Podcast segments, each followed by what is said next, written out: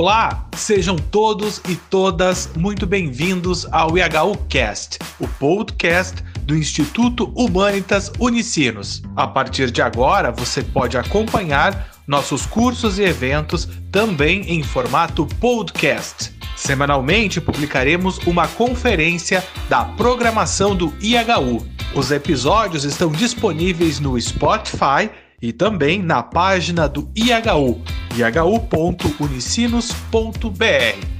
Ouça agora ou baixe para o seu dispositivo para ouvir quando quiser. Então, fique agora com o IHU Cast.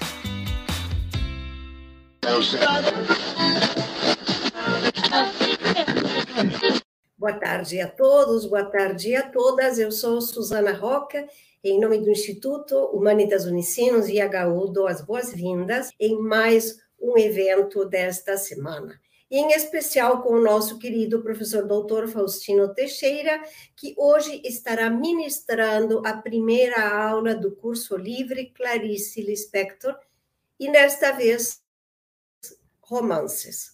O romance de hoje é Perto do Coração Selvagem, das páginas 12 a 69, editado pela Rio de Janeiro Rocco é, em 2019, e o texto original é de 43. Então, Faustino Teixeira é graduado em Filosofia e Ciência da Religião na Universidade Federal de Juiz de Fora, tem mestrado em Teologia na PUC-Rio, doutorado e pós-doutorado na Gregoriana, na Pontifícia Universidade Teológica, em Roma. Faustino está aqui conosco, mais uma vez, obrigada, muito bem-vindo, a palavra é com você.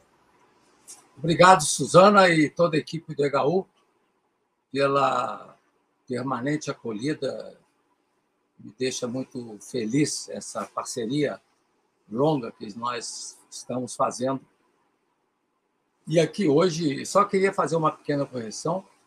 É, eu fui professor convidada na UFJF, agora eu sou professor aposentado.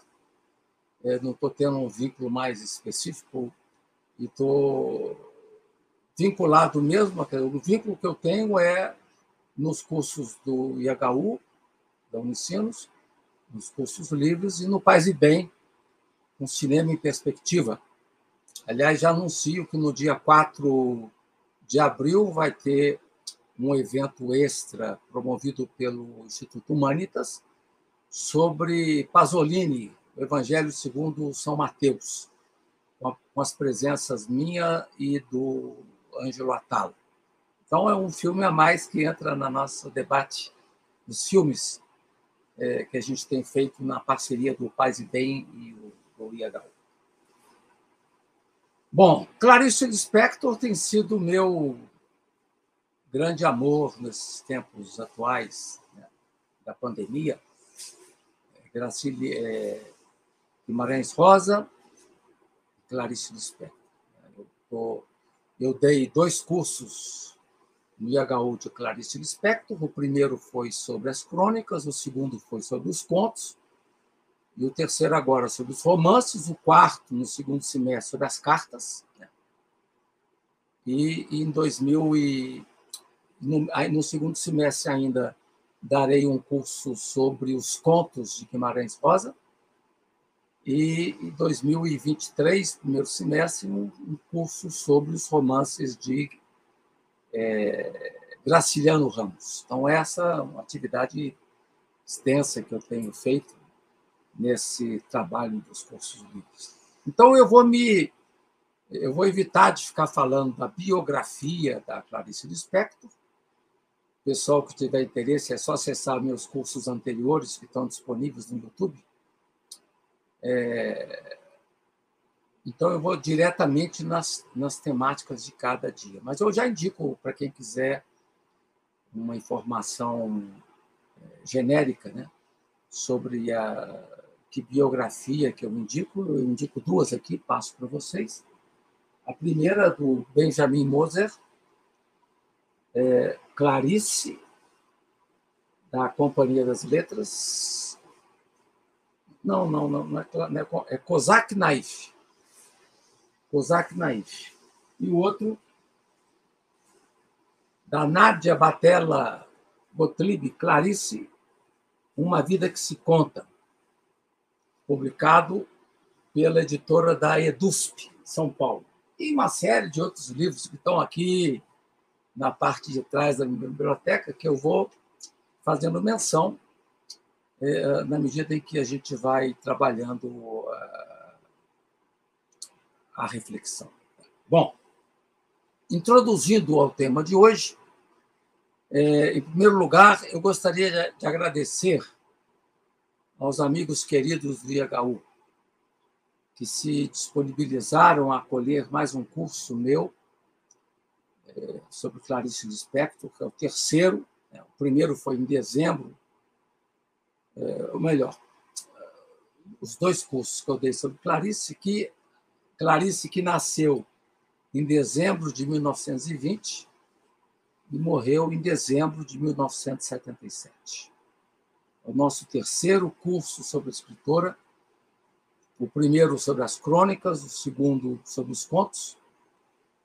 É, eu mesmo é, organizei uma revista do HU sobre Clarice Lispector, depois o pessoal aí que está coordenando a aula poderá disponibilizar para as pessoas o IHU Online que eu organizei sobre Clarice o ano passado e que eu, eu participei como entrevista, e estamos também trabalhando com alguns dos alunos que fizeram o curso passado, um, número da revista Vida Pastoral da Paulus sobre Clarice Lispector, que vai sair o ano que vem, no começo do ano, e que nós estamos é, é, escrevendo. É, é, é Alexia, eu, a Paula e a Maria José Caldeira do Amaral. A Maria José é velha companheira minha nos, nos trabalhos de mística. Ela coordena a área de mística na Soter. Então, nós quatro vamos fazer um, uma reflexão conjunta sobre Clarice Lispector numa revista que tem uma circulação muito boa, que é a revista Vida Pastoral sai, sairá o ano que vem, no começo do ano que vem. É, queria também agradecer aos amigos queridos que vêm acompanhando os meus cursos. Alguns estão fazendo Guimarães Rosa, Grande Sertão Veredas, que é o curso que eu dou na quarta-feira, na quinta-feira, amanhã, vai ser a segunda aula o curso sobre o Grande Sertão Veredas, que eu já estou dando pela quinta ou sexta vez, e aqui no HU na, na segunda vez. Né? É, sempre nas quintas de 14 a 16. Então, aos amigos que estão me acompanhando nessas jornadas, tanto nos cursos do Guimarães como nos cursos de Clarice, e que dão uma contribuição excepcional na segunda parte da aula com as perguntas, e depois alguns, um número menor, que participam do chat eh, de debates em torno da aula de cada semana. Agora vamos nos adentrar em alguns romances. Depois a programação também pode ser a programação geral dos romances que vão ser trabalhados, já está tudo planejado no cronograma que poderá ser colocado aí também no chat, para vocês saberem quais temas de cada aula, e eu aconselho sempre que os alunos façam a leitura é, das páginas indicadas para cada semana. Né? Como hoje a gente vai trabalhar com esse livro aqui. Esse é o livro de referência. Né?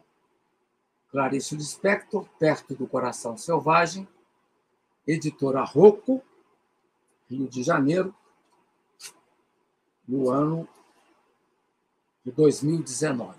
Eu mostro mais uma vez aqui, né, perto do coração. Essa, essa vai ser a, a bibliografia de referência para esse primeiro romance. Saiu também publicado antes, em outra versão aqui. Anteriormente tinham saído perto do coração selvagem da rua. Aconselho até as pessoas a terem um livro físico, melhor do que trabalhar no e-book, porque é mais difícil né, para poder acompanhar.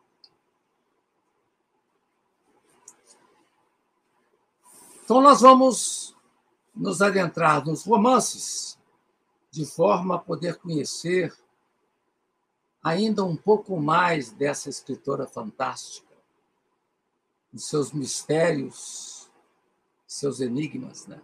E aqui eu me lembrei, quando estava preparando a aula ontem, é, da canção de Caetano Veloso. Né? Vou ler só um trecho, nem vou cantar, vou ler um trecho.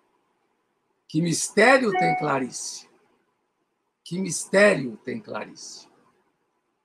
Para guardar-se assim tão firme no coração. Clarice era morena, como as manhãs são morenas, era pequena no jeito de não ser quase ninguém.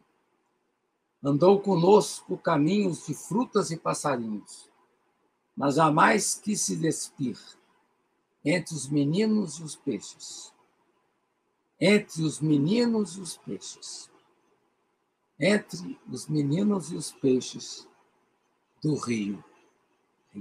E aí continua ali. Então, é, vamos começar esse nosso curso inspirados pela essa canção é, de Caetano Veloso. Nossa primeira aula de hoje tem como objeto o romance Perto do Coração Selvagem. E eu vou utilizar o mesmo o mesmo a mesma dinâmica dos cursos anteriores. Eu falo entre uma hora e vinte, uma hora e trinta, e depois eu abro o espaço para as perguntas que vocês já podem ir bolando, né? ou intervenções, ou comunicados. É... Já aí no site, depois a, a, os coordenadores eles vão passando para mim na, no segundo tempo da aula. O romance escolhido, então, hoje, o primeiro, que é o primeiro romance de Clarice, Perto do Coração Selvagem, de 1943. Vamos tratar agora um pouco é, do romance, vou falar um pouco em geral, e depois vou é, escolher algumas páginas e vou seguindo as páginas do livro, indicando para vocês em que página que estamos, né? para poder fazer alguns comentários da, das páginas que nos foram é, até, a, até a página 69, né? da página da página 12, 11, página 11, começa falando do pai, até a página 69, que é o final do tópico que ela chamou de o banho. Então, o banho começa com o pai e termina com o banho. Diz o autor, e aqui eu vou citar uma passagem desse livro Clarice Lispector, Clarice na Cabeceira, que é o livro que trata dos romances de Clarice, uma, uma reflexão sobre os romances, que é o nosso tema, e a, a introdução foi feita pelo José Castelo. É uma excelente introdução que eu já mencionei aqui para vocês em outras vezes, né? José Castelo. E ele, nessa introdução sobre o livro Os Romances, ele diz: Certa vez perguntaram a Clarice Lispector que título ela daria à sua autobiografia. A resposta dela foi sucinta. E, e como sempre, uma resposta mortal. Clarice sempre é muito mortal, no sentido de provocadora.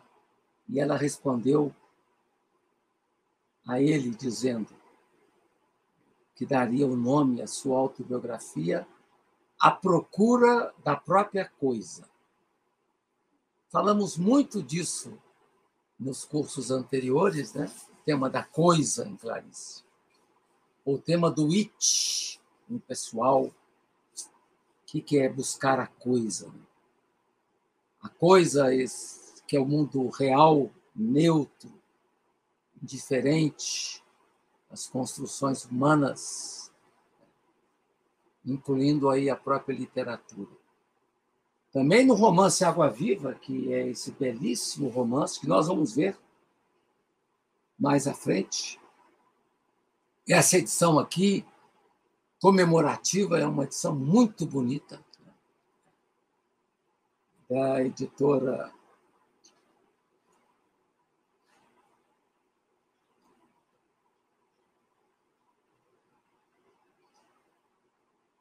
marcado. Editora Rocco. Editora Rocco. Mas é uma edição comemorativa, tá vendo? Com manuscritos e ensaios inéditos. Nesse livro, livro Água Viva, ela também dizia: Quero apossar-me do é da coisa. Na página 27. Quero apossar-me do é da coisa. Então, o grande objetivo de Clarice é se apossar do mistério da coisa. Clarice viveu para buscar o que se esconde atrás de detrás do pensamento. Então, não é uma literatura qualquer. Isso vai ser percebido pelos grandes críticos já no primeiro romance.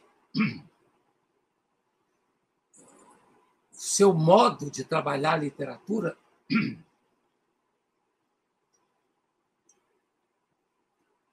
é especial. Ela não se resume a narrar. Ela quer deixar uma centelha. Ela sempre deixa uma centelha tentando captar o que se esconde atrás de de trás do pensamento.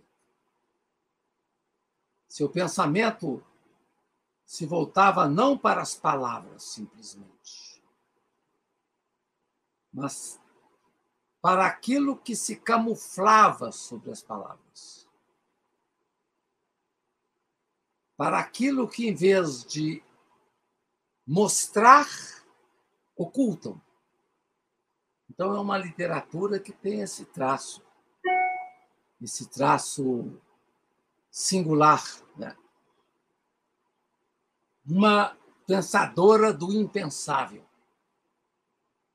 Uma pensadora do impensável. Seus romances nos apresentam uma lenta, fragmentada e atordoante dança em torno do núcleo do real, diz José Castelo nessa introdução que eu mencionei. Então, são romances que nos apresentam uma lenta, fragmentada, mas atordoante dança em torno do núcleo do real. E alguns chamam esse real de Deus, outros de mistério. A ciência, com sua perspectiva, sua técnica, luta para atravessá-lo, as religiões para elevá-lo. Clarice sabia que em torno dele só nos resta, como frágeis humanos, dançar. Então, diante desse mistério, que nós, seres humanos frágeis, não conseguimos senão dançar. Na verdade, Clarice fugiu. Se é que a fuga é a palavra mais correta para dizer. Fugiu de quê? Fugiu para dentro de si. Toda a narrativa de Clarice ela provoca o mundo interior. Daí a, a singularidade da, da narrativa de Clarice com a mística, com a vida espiritual, porque é uma literatura que toca o domínio interior, o mundo interior. Então ela fugiu para dentro. A escrita de Clarice é um exercício de introspecção, um exercício de interiorização. Era uma escritora, e ela mesma dizia isso, ela escrevia para quê? Para sobreviver. Então, é uma literatura doída. Como uma fera perdida na selva, dizia Clarice. Escrevia como uma fera perdida na selva para sobreviver. O que ela buscava, e aqui eu faço a primeira relação com o romance perto do coração selvagem. Há uma íntima relação de Clarice Lispector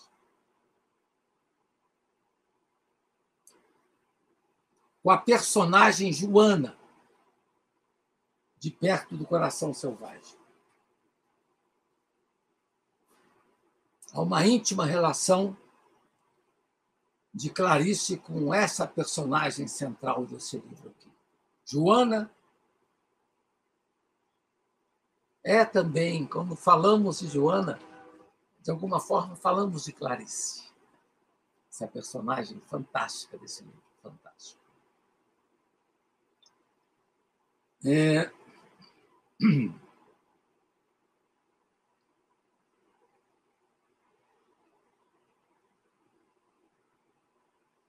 Assim como Joana, Clarice Lispector buscava uma vida selvagem. Inclusive, há momentos que Clarice fala que preferia ser bicho do que ser gente. Vimos aí isso no curso, nos cursos passados, né? Ela sentia esse chamado, essa convocação ao mundo animal. Aliás, aconselho a vocês, vai começar agora em março, um curso de zooliteratura dado pela professora da UFMG, que agora me escapa o nome, mas deve estar aí na programação. E eu botei no meu Facebook. E eu me matriculei no curso, como eu gosto, né? Aproveito, como eu estou seguindo os cursos do José Miguel Wisnik sobre Clarice, sobre Guimarães, eu segui os cursos.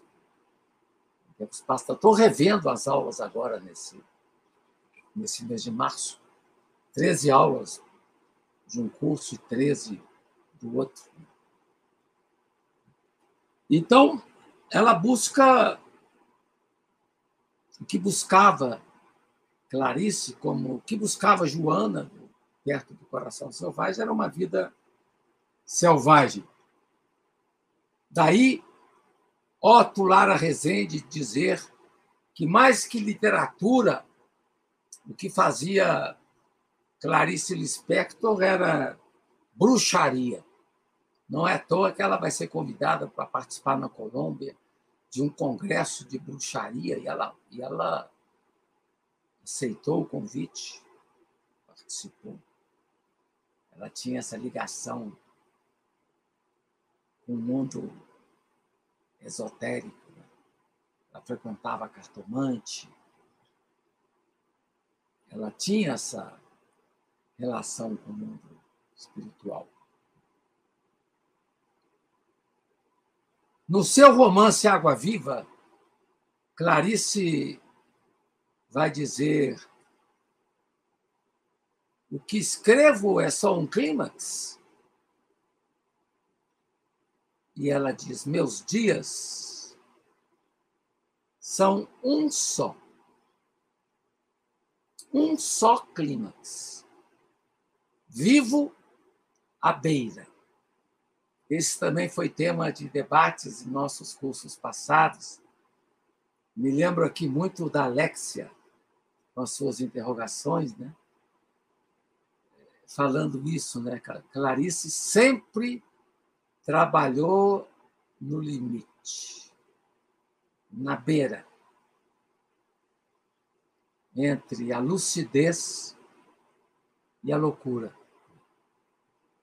Sempre foi uma literatura de risco. E ela mesmo, Clarice, na Água Viva, fala isso, né? que vivia à beira. Bom, vamos então ao romance Perto do Coração Selvagem. Foi o primeiro romance de Clarice, como vimos, 1943, sua data. Com, ela, com esse romance, Clarice trazia algo de novo para a literatura brasileira. Para além dos romances regionalistas do tempo. Foi uma obra que logo, logo desestabilizou as referências instituídas dos romances, como, por exemplo, o descritivismo ou o viés determinista que vigia naquela ocasião. O crítico literário que captou isso, essa mudança, que logo captou essa mudança, que é um dos meus críticos prediletos, talvez o mais predileto, Antônio Cândido, captou bem essa mudança. E isso no artigo de, mil, de julho de 1944. Ele já captou essa mudança, encontrando no romance de Clarice uma obra de exceção que rompia com a rotina literária através de um desvio criador. Como lembra Antônio Cândido, a jovem romancista, então, com 23 anos de idade, bem nova, né? indicava, nas palavras de Antônio Cândido, que o mundo da palavra é uma possibilidade infinita de aventura e que antes de ser coisa narrada, a narrativa é a forma que narra. Isso aqui vai aparecer também, essa reflexão, nesse livrinho precioso da Judith Rosenbaum, Clarice Lispector, Folha Explica. Publicação da Publifolha em 2002. É um livro pequeno, mas muito saboroso. A Judith é uma das grandes estudiosas de Clarice que a gente que temos aqui no Brasil.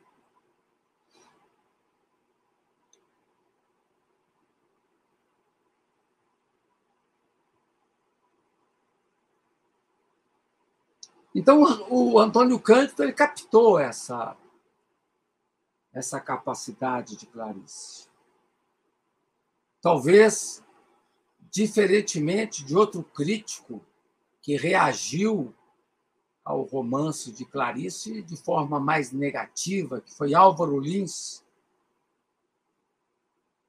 que em crônica, após o lançamento do livro, ele falou que o romance era um romance incompleto e inacabado, sem unidade íntima, ou seja, Álvaro Lins não captou a novidade do romance, como diz Antônio Cândido.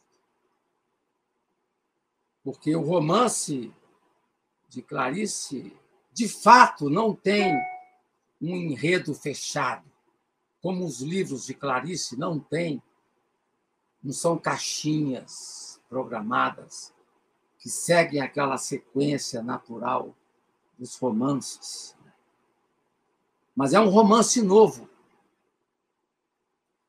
que rompe com o modelo tradicional, se recusa àquela trama com início, meio e fim. Aqui também fala outra autora sobre isso, que eu acho preciosíssima, essa autora, né? a Berta Waldman, editora escuta, Clarice Lispector, A Paixão segundo Clarice Lispector. Um livro que eu consegui no sebo de 1992. Ela foi uma grande professora, uma grande mestra sobre Clarice Lispector, que influenciou muitas pessoas né, na literatura, no trabalho de Clarice.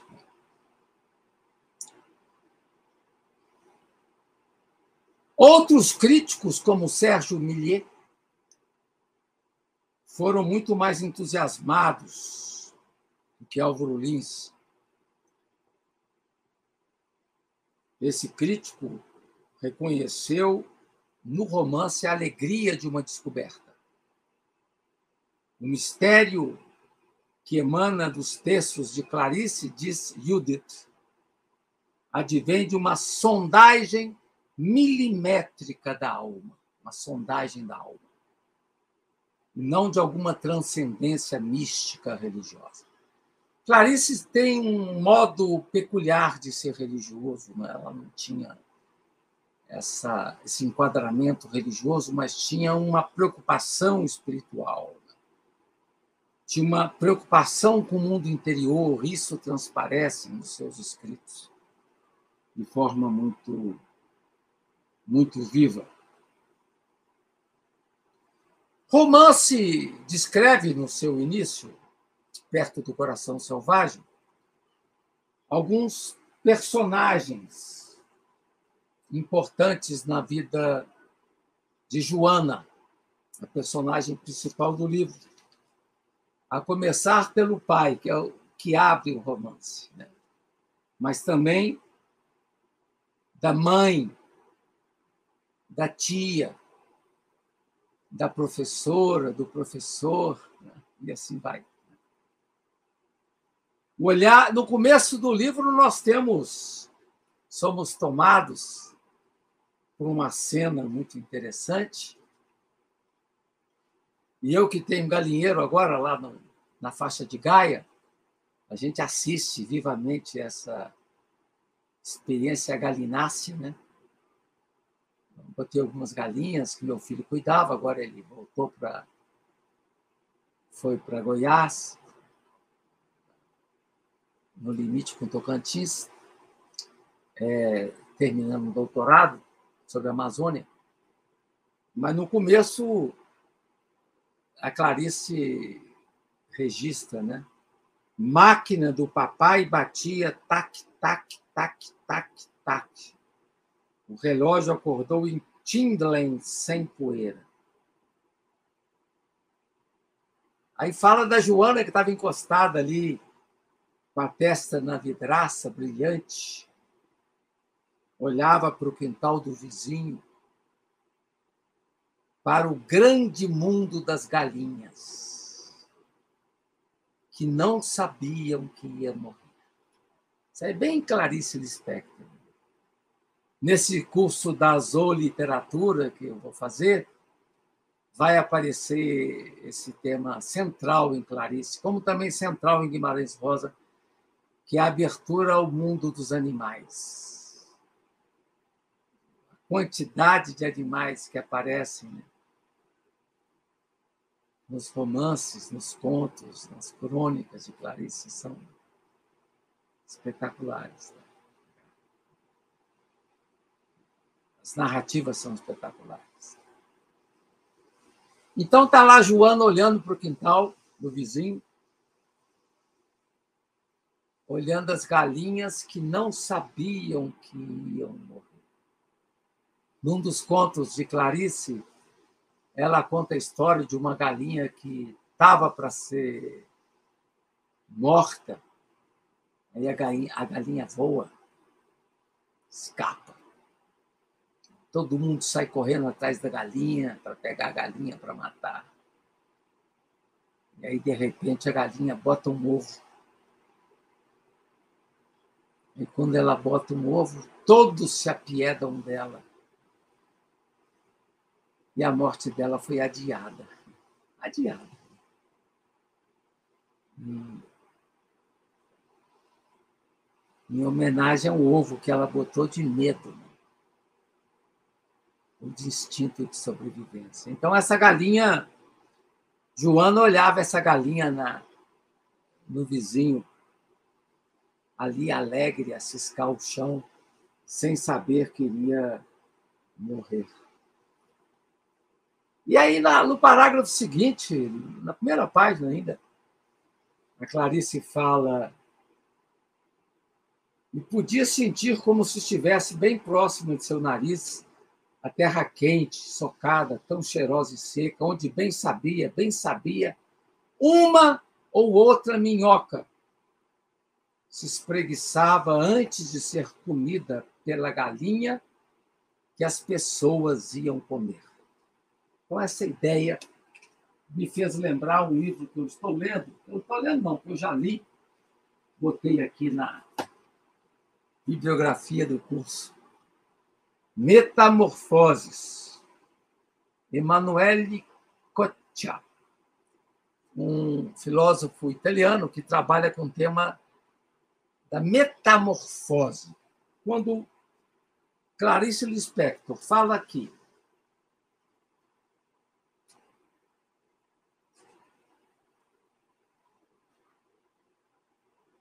Bem sabia uma ou outra minhoca se espreguiçava antes de ser comida pela galinha, que as pessoas iam comer e que depois outros iam comer as pessoas, depois que morrem. E aqui, no livro Metamorfose, eu escolhi uma passagem que eu achar aqui,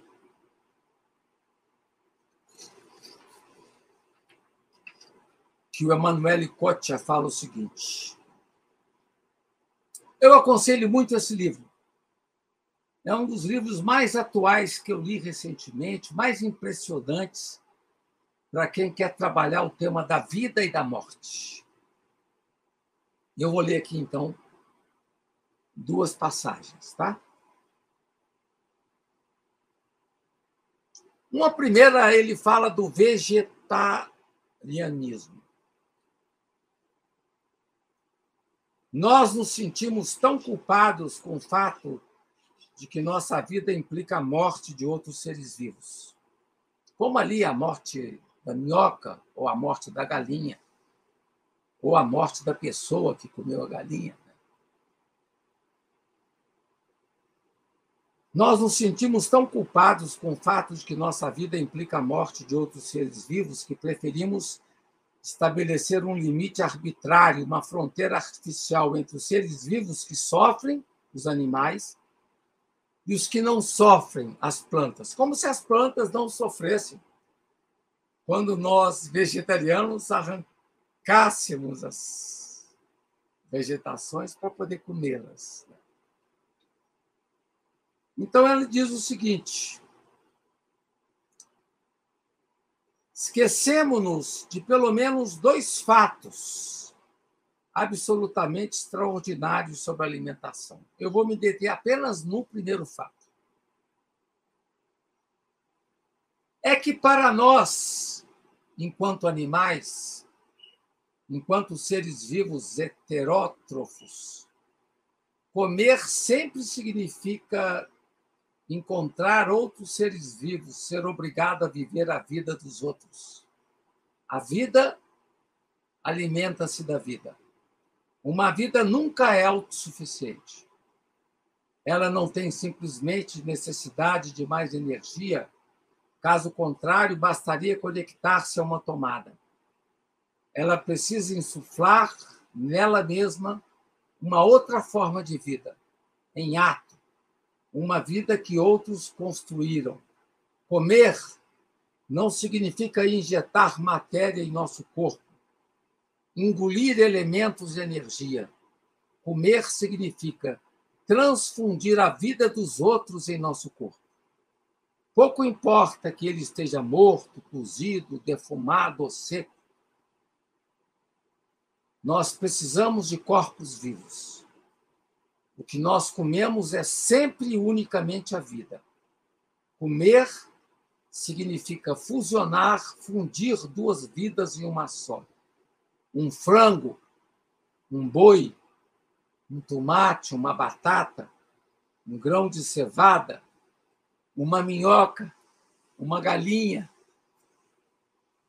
São apenas formas de vida confinadas nos limites de seus corpos.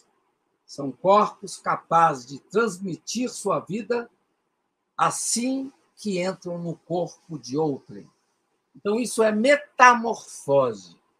O que acontece com todos os seres vivos, seja animais, sejam vegetais, são metamorfoses. E nós também, quando morrermos, nós seremos também metamorfoseados.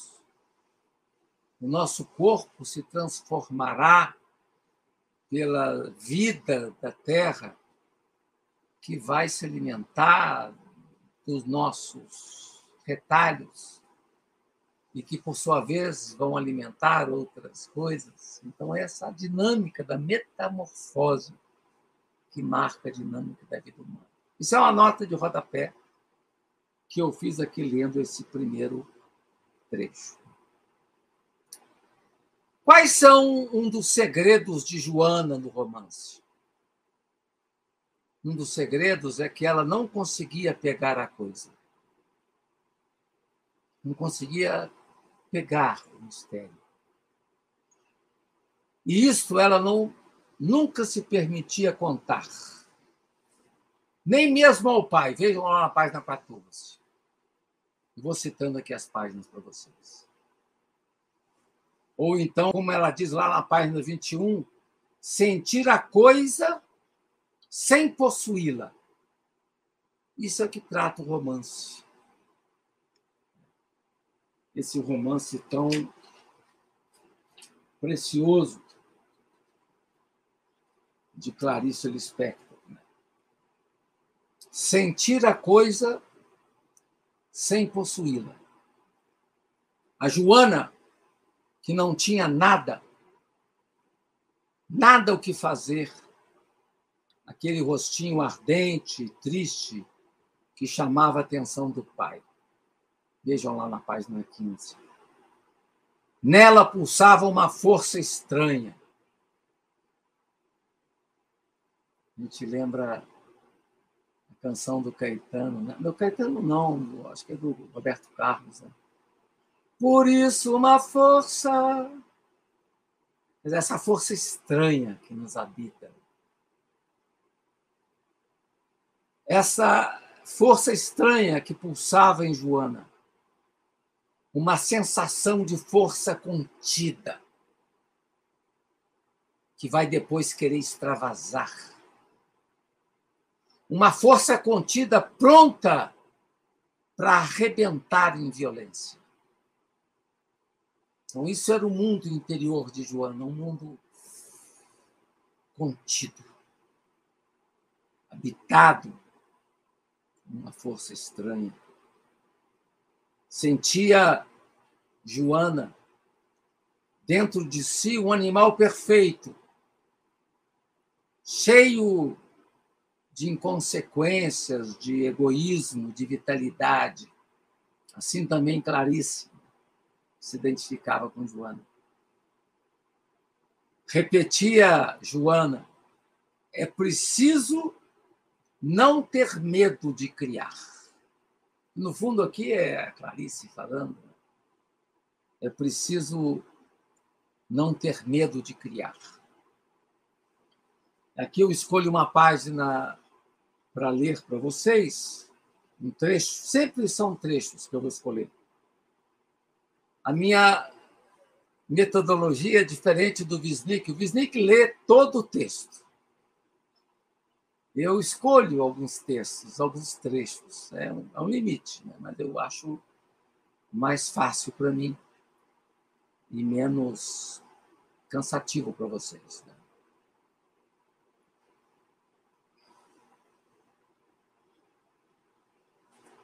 Mesmo na liberdade, página 19, ali mais um pouco antes do meio da página.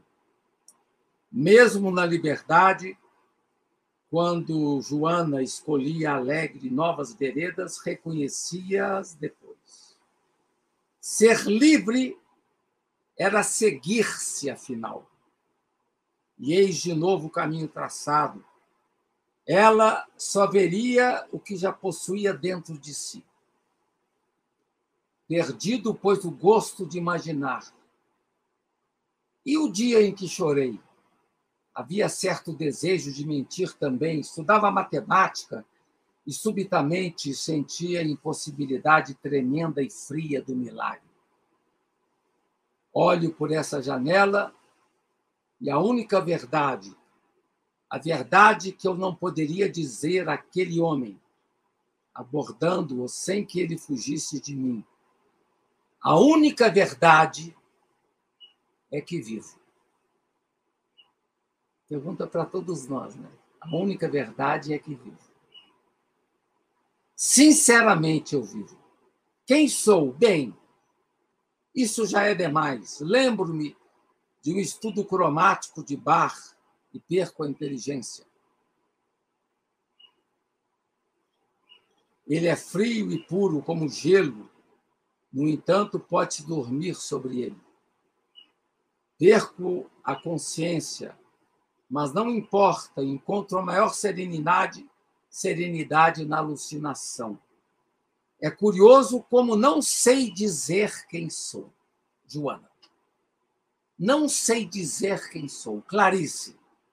Não sei dizer quem sou. Quer, quer dizer, sei o bem, mas não posso dizer. Sobretudo, tenho medo de dizer. Porque no momento em que tento falar, não só não exprimo o que sinto, como o que sinto se transforma lentamente no que eu digo. Página 19.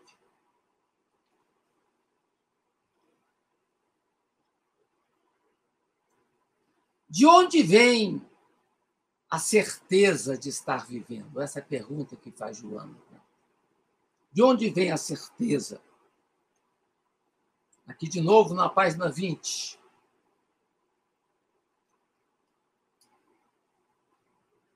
Muito bem. Agora pensar em céu azul, por exemplo. Mas, sobretudo, de onde vem essa certeza de estar vivendo? Não não passo bem, pois ninguém se faz essas perguntas, e eu. Mas é que basta silenciar para só enxergar, abaixo de todas as realidades, a única irredutível, a da existência. Então, essa é a, é a única certeza que se tem. A certeza da existência. Então, abaixo, é só você enxergar abaixo de todas as realidades esse algo irredutível que é a existência. Mas estou cansada, apesar da minha alegria de hoje. Alegria que não se sabe de onde vem, como a da manhãzinha de verão. Isso aqui também é importante para a nossa reflexão. Por que, que a gente, às vezes, se sente alegre? E por que, que, às vezes, a gente se sente triste? Essa ambiguidade da vida. E aqui a Joana reflete, né? Estou cansada, apesar da minha alegria de hoje alegria que a gente não sabe de onde vem, como a da manhãzinha de verão. Quando você acorda, aqui nós em Juiz de Fora, que passamos um fevereiro muito enchuvarado, cheio de chuvas, e que estamos vivendo o mês de março ensolarado. Aqui a gente olha, olha aqui para a minha janela, e, e a luz do sol brilha com toda a sua energia. De repente, você acorda numa manhã de verão E a alegria emerge, sem mais, como um dom, como uma dádiva. Estou cansada agora agudamente. Vamos chorar juntos, baixinho, por ter sofrido e continuar tão docemente. A dor cansada numa lágrima simplificada. Mas agora já é desejo de poesia, isso eu confesso. Deus, durmamos de mãos dadas. Aliás, essa questão de dar as mãos é uma questão tão presente na Clarice Lispector que chegou a dizer que ela gostaria de morrer com alguém dando a mão para ela. Alegria de dar as mãos. O mundo rola e em alguma parte há coisas que não conheço. Estamos na página 20. Durmamos sobre Deus e o mistério, nave quieta e frágil, flutuando sobre o mar. Eis o sono. Então, o transcorrer da vida de Joana, como é que foi? Como é que está descrito isso? Você tem uma síntese disto na página 22, bem clara. O transcorrer da vida de Joana. O curto tempo junto ao pai, curto tempo, a mudança para a casa da tia, a professora ensinando-lhe a viver, a puberdade elevando-se misteriosa, o internato, o casamento com Otávio. Mas tudo isso, diz Joana, era muito curto. Um simples olhar surpreso esgotaria todos esses fatos. Aqui está o roteiro da nossa aula de hoje. Nós vamos falar desses, de algum desses episódios. Na casa com o pai, na casa com a tia, o encontro com a professora, a puberdade, a vivência no internato, o casamento com Otávio. Esses são os passos iniciais do romance. Primeiro, a respeito da presença com o pai, página 23 e 24. Um dia, o amigo do pai veio de longe e abraçou-se com ele. Na hora do jantar, Joana viu estupefata e contrita uma galinha nua e amarela sobre a mesa. De novo aqui as galinhas, né? Então a Joana vê uma galinha nua na mesa. O pai e o amigo bebiam vinho e o amigo dizia para o pai: Nem posso acreditar que tu tenhas arranjado uma filha. O pai se volta rindo para Joana e disse: Comprei na esquina. Na brincadeira. Isso aí já provoca uma, um turbilhão interessante. E ele ainda continua perguntando: qual a sensação de ter uma guria? pergunta o amigo para o pai. O homem mastigava o pai enxugava a boca com um guardanapo, inclinava a cabeça para um lado e dizia sorrindo: Às vezes, há de ter um ovo quente na mão. Dizer, qual é a impressão de você ter uma guria, uma filha? E o pai responde: É como, às vezes, ter um ovo quente na mão. Às vezes, nenhuma. Perda total de memória uma vez ou outra de ter uma guria minha, minha mesmo. Guria, guria, muria, leria, seria, cantava o homem voltado para Joana. Que é que tu vais ser quando cresceres e fores uma moça e tudo? E vai ali, os dois rindo, bebendo, e a menina naquele cenário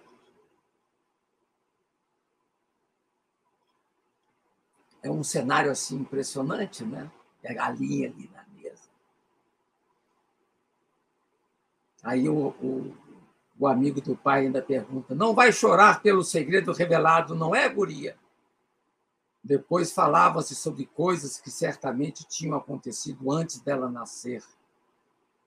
Ela preferia mil vezes que estivesse chovendo, porque seria muito mais fácil dormir sem medo do escuro. O homem fumava, quase deitado na cadeira. Joana riscava com a unha o couro vermelho da poltrona. Uma vez eu acordei com febre de madrugada. Pensa aqui, Joana. Parece até que ainda sinto a língua dentro da boca, quente, seca, áspera como um trapo.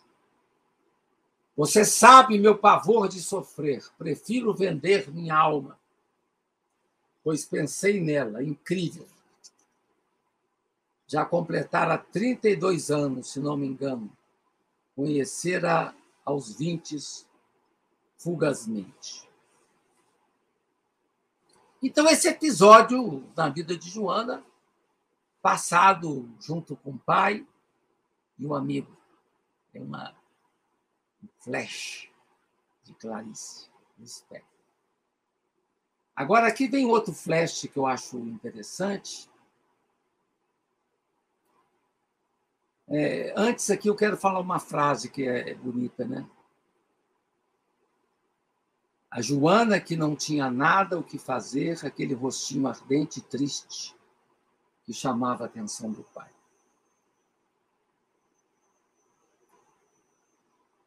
Aí o pai morre, vejam lá na página 37.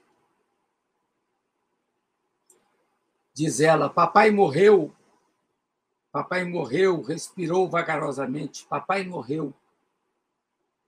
Agora sabia mesmo que o pai morrera. Agora, junto do mar, onde o brilho era uma chuva de peixes de água. O pai morrera como o mar era fundo. Compreendeu de repente. O pai morrera como não se vê o fundo do mar, sentiu. Não estava abatida de chorar Compreendia que o pai acabara, só isso.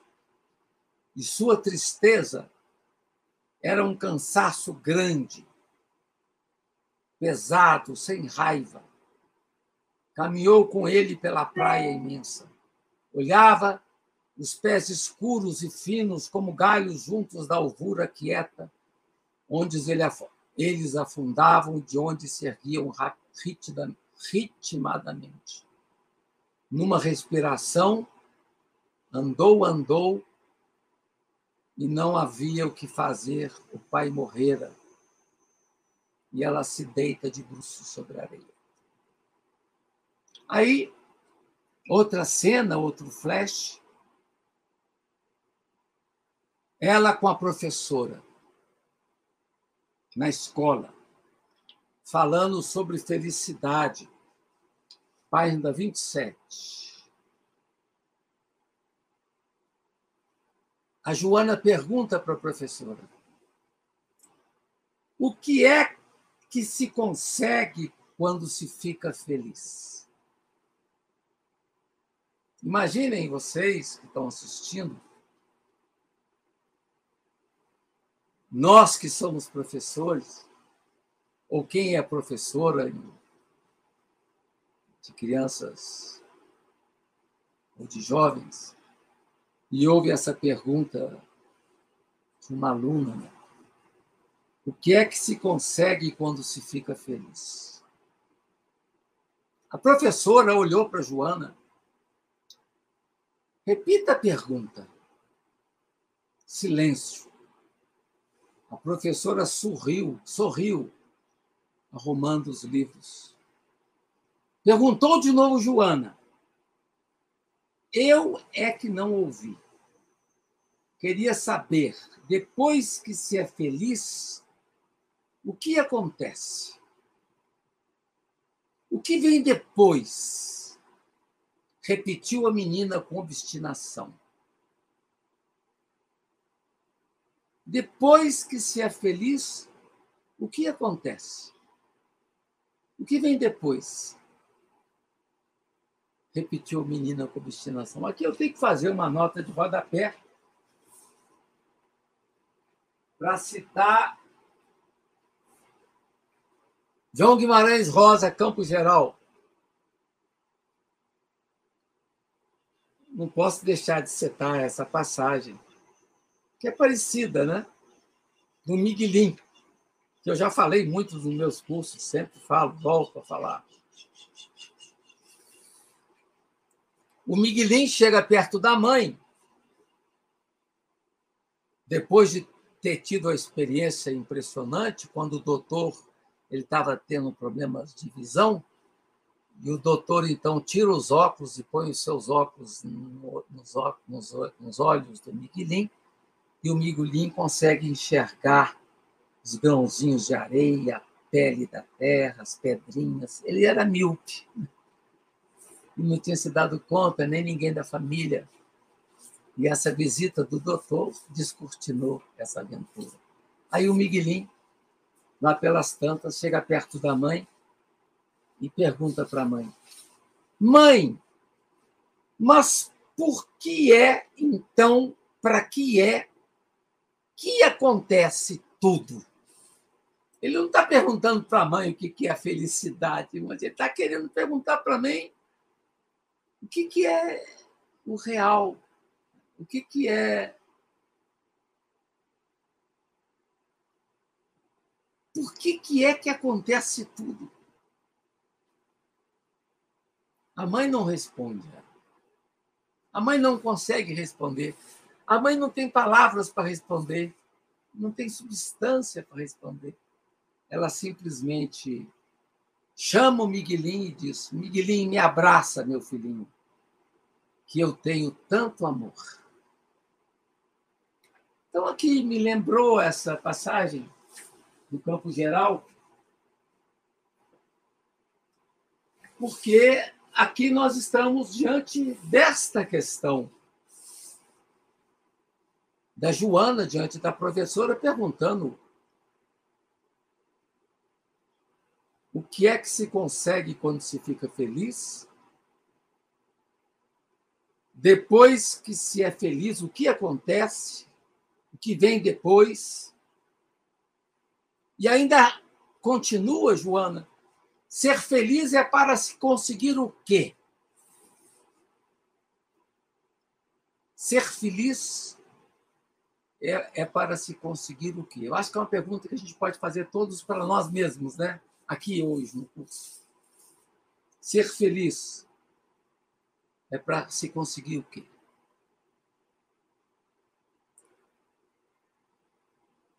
E, e aquela canção do Caetano, né?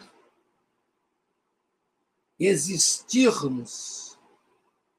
Para que será que se destina? Semelhante. Né? A professora, diante dessa indagação, ou dessas indagações de Joana, ela se enrubesceu. Página 27. Nunca se sabia dizer por que ela avermelhava notou toda a turma. Aí a professora mandou, dispersou a turma para o recreio. Aí ela chama, o servente chama a Joana no gabinete onde estava a professora. E a professora diz: Sente-se. Você brincou muito? E a Joana, um pouco. O que é que você vai ser quando for grande? perguntou a professora. Não sei. Bem, olha, eu tive uma ideia, corou a professora. Pegue num pedaço de papel, escreva essa pergunta que você me fez hoje e guarde-a durante muito tempo. Quando você for grande, leia-a de novo. Olhou-a, quem sabe? talvez um dia você mesma possa respondê-la de algum modo. Então, a, a professora joga para Joana de novo a pergunta e pede ela para escrever num papel, guardar por um bom tempo e diz: quem sabe, talvez um dia você consiga responder essa pergunta que você mesmo fez hoje. E aqui eu pergunto a vocês que me conhecem, né? Que autor que isso nos faz lembrar? Essa, esse debate da professora com Joana nos faz lembrar Rainer Maria Rilke, a melodia das coisas. Já citei também isso aqui. Isso aqui é um bolero de Ravel. A gente vai e volta nas mesmas questões. Aqui, é, o Rilke fala o seguinte: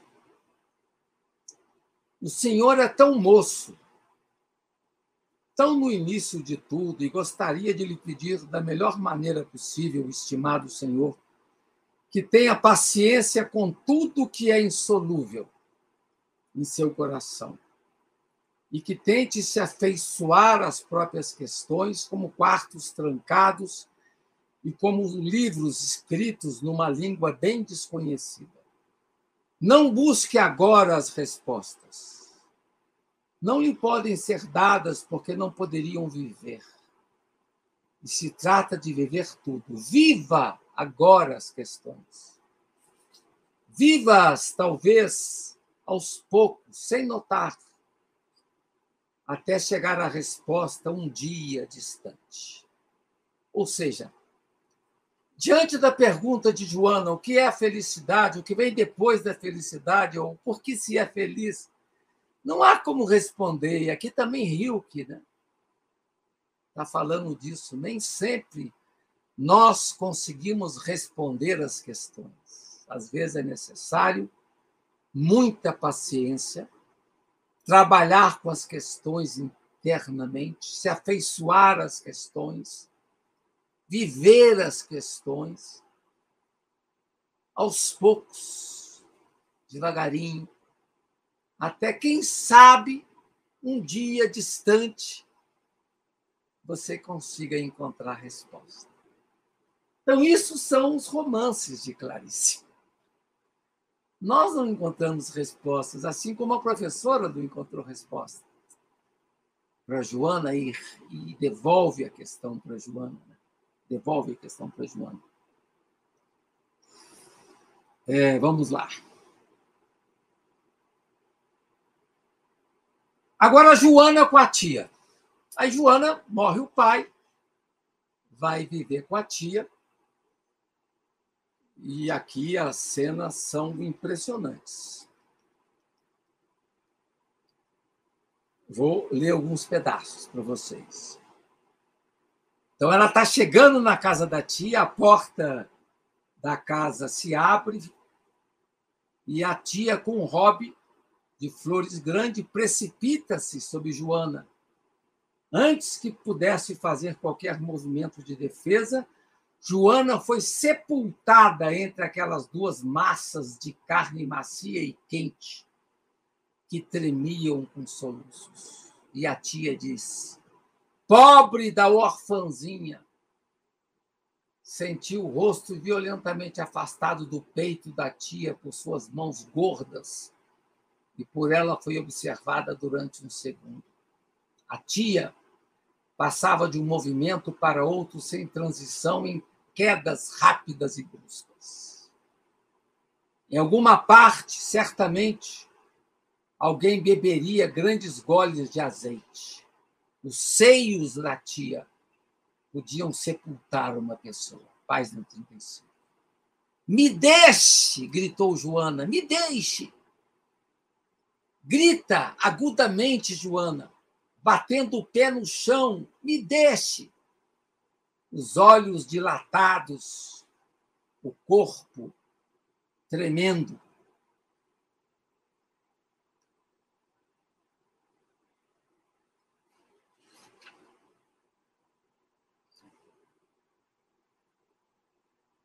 Nesse mesmo momento do encontro com a tia, nesse período que ela viveu com a tia, há uma situação de um roubo de livro. Está na página 47.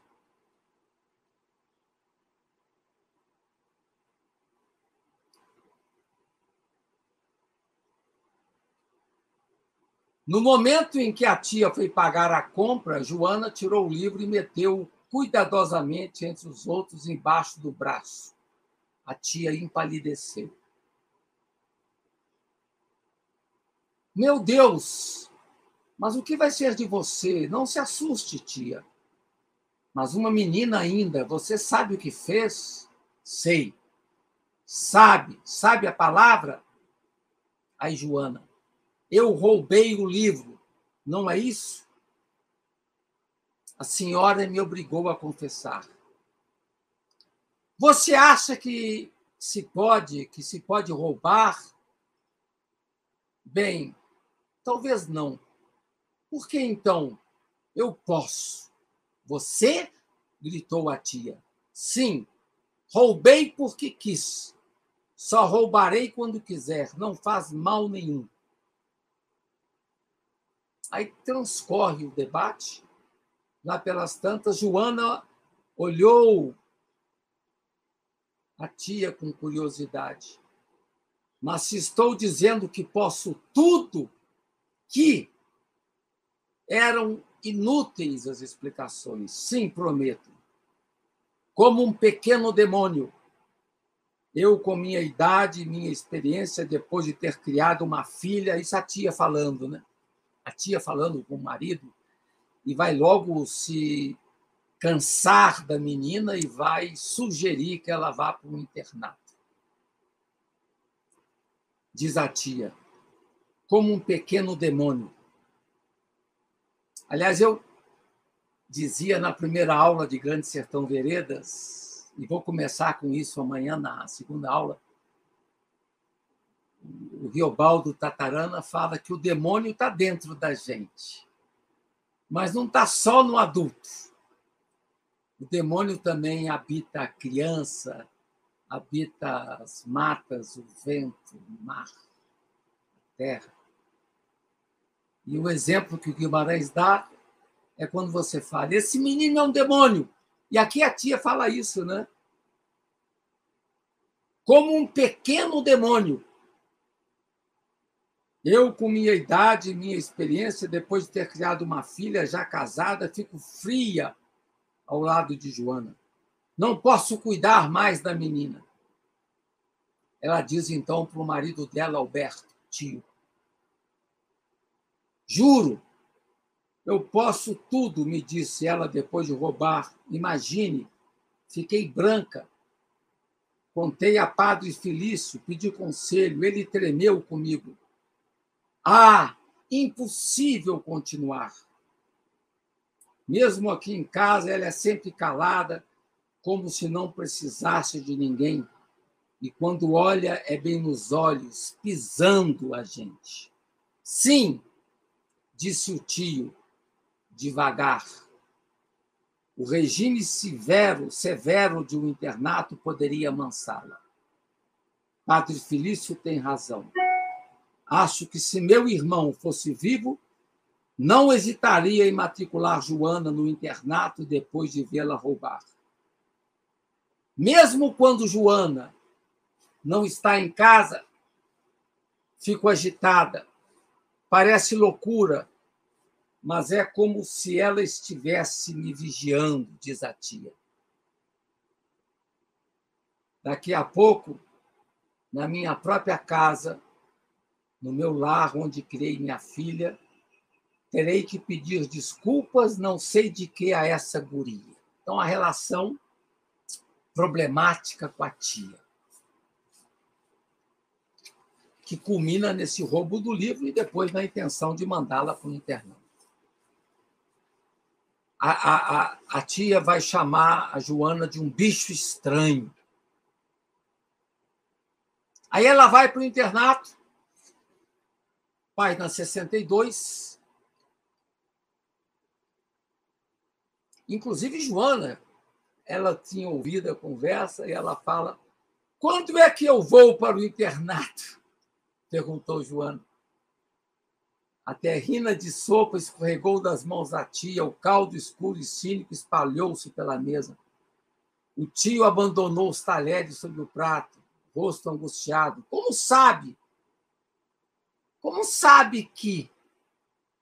balbuciou confuso. Ela escutara a porta. A toalha embebida fumegava docemente com os restos de um incêndio. Imóvel e fascinada, como diante de algo irremediável, a mulher fitava a sopa derramada que esfriava rapidamente. E aqui, então, no internato, há uma sensação que Joana tem, imersa na banheira, como no mar. O mundo morno se fecha sobre ela, silenciosamente, quietamente, os olhos abertos e mudo das coisas continuam brilhando entre os vapores. Sobre o mesmo corpo que adivinhou a alegria, existe água. Água. O tema da água em Clarice Lispector. Tão forte. Aí ela, ela comenta do internato, na página 64. Fala das camas do dormitório. As camas alinhadas. E à frente a janela se abria para a noite. Descobri em cima da chuva, um milagre, pensava Joana, um milagre partido em estrelas grossas, sérias e brilhantes, como um aviso parado, como um farol. O que tentam dizer? O que tentam dizer as estrelas? Né? Nelas presinto o segredo. Esse brilho é o mistério impassível que o ouço fluir dentro de mim bonito essa. O que é esse brilho das estrelas? É o mistério que ouço fluir dentro de mim. De sentir nos lábios a sua luz, senti-la fulgurar dentro do corpo, deixando-o faiscante e transparente. Fresco e úmido, por que surge em mim essas sedes estranhas? Veja, Joana, o que é Joana? Essa, essa identidade contida, pronta a explodir. Por que surgem em mim essas sedes estranhas? A chuva e as estrelas, essa mistura fria e densa me acordou, abriu as portas de meu bosque verde e sombrio, desse bosque com cheiro de abismo onde corre água. Esse é o mundo interior de Joana. Dentro do corpo,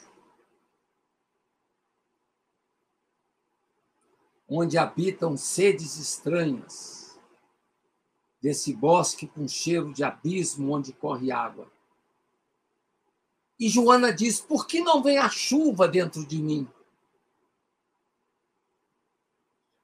Eu quero ser estrela. Eu lembro lá no Grande Sertão Veredas, eu quero o céu. E a Joana aqui, eu quero ser estrela, aprisionada no, no internato. Purificai-me um pouco. Eu até botei isso na, numa oração que vai sair no Paz e Bem dessa próxima sexta-feira ou da próxima. Que é quase uma oração, ela diz, né? Porque surgem em mim essas sedes estranhas, a chuva e as estrelas, essa mistura fria e densa me acordou, abriu as portas de meu bosque verde e sombrio e uniu a noite. Aqui, junto à janela, o ar é mais calmo. Estrelas, estrelas, rezo. A palavra estala entre meus dentes em estilhaços frágeis. Porque não vem a chuva dentro de mim, eu quero ser estrela. Purificai-me um pouco e terei a massa desses seres que se guardam atrás da chuva. Página 64. É como uma oração, esse grito de Joana no internato. E ainda continua. Em vez dessa felicidade asfixiante, como um excesso de ar. Sentirei nítida a impotência de ter mais do que uma inspiração, de ultrapassá-la, de possuir a própria coisa. De novo, aqui a coisa, na página 65. Que importa que, em aparência, eu continue nesse momento no dormitório, as outras moças mortas sobre as camas? O corpo imóvel? Que importa o que realmente é? Na verdade, estou ajoelhada, nua como um animal, junto à cama, minha alma se desesperando, como só o corpo de uma virgem pode se desesperar. A cama desaparece aos poucos, as paredes do aposento se afastam, tombam vencidas. E eu estou no mundo solta e fina como uma corça na planície. Mergulho e depois emerjo como de nuvens das terras ainda não possíveis. Ah, ainda não é possível. Daquelas que eu ainda não soube imaginar, mas que brotarão. Se os brilhos das estrelas, se o brilho das estrelas dói em mim, se é possível essa comunicação distante, é que alguma coisa quase semelhante a uma estrela tremula dentro de mim um animal selvagem, algo, alguma coisa quase semelhante a uma estrela trêmula dentro de mim. Sinto-me espalhada no ar, pensando dentro das criaturas, vivendo nas coisas além de mim mesma. Também me surpreende os olhos abertos para o espelho pálido de que haja tanta coisa em mim além de conhecido, tanta coisa sempre silenciosa. E aqui vem uma reflexão que é tipicamente clariciana, que faz Joana. Né? Ela diz: período de interrogação ao meu corpo de gula, de sono, de amplos passeios ao ar livre, e ela ali no internato analisar instante por instante, perceber o núcleo de cada coisa feita de tempo ou de espaço, possuir cada momento. E a vida?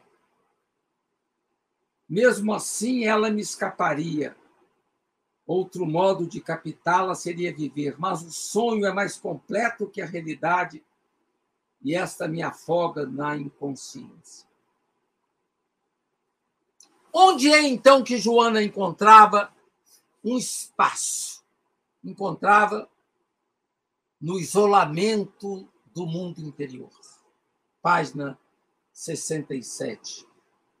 No meu interior encontro o silêncio procurado. Interior dela. Ando sobre trilhos invisíveis. Prisão, liberdade, são essas as palavras que me ocorrem. No entanto, não são as verdadeiras, únicas e insubstituíveis. Sinto, sinto-o. Liberdade é pouco. O que desejo ainda não tem nome. Então, o que ela quer mais que liberdade. Eu postei isso ontem no Face, e outras pessoas postaram então, ela ali no internato refletindo sobre aquele impulso que brilhava no seu interior, que queria explodir. E ela queria mais que a liberdade, porque ela queria algo que não tem nome. E ela continua refletindo, procurar tranquilamente admitir que talvez só encontre se for buscá-la nas fontes pequenas nas pequenas coisas, nos pequenos detalhes. Ou senão morrerei de sede. Quer dizer, tem que buscar a coisa. Tem que buscar algo para além da liberdade. Nas fontes pequenas. E diz ela: talvez não tenha sido feita para as águas puras e largas, mas para as pequenas de fácil acesso. Mas ela se regozija com pouco. Os raros instantes que às vezes consigo de suficiência, de vida cega, de alegria tão intensa e tão serena como o canto de um órgão. Esses instantes não provam que sou capaz de satisfazer minha busca e que esta é a sede de todo o meu ser, e não apenas uma ideia. Além do mais, a ideia é a verdade, e grito-me, grito-me, são raros os instantes. E aqui a gente conclui a nossa reflexão a partir dessas passagens de Joana no momento que estava com o pai, depois na tia e depois no internato e esta sede profunda de algo mais que a liberdade. Professor Faustino, sempre uma grande alegria, uma motivação, um questionamento, né, sobre os nossos sentires e pensares, né, em relação a todas estas provocações que sempre nos faz, desta vez, com eh, esses todos os romances de Clarice. Agradecemos a todos e a todas e até a próxima. Obrigada.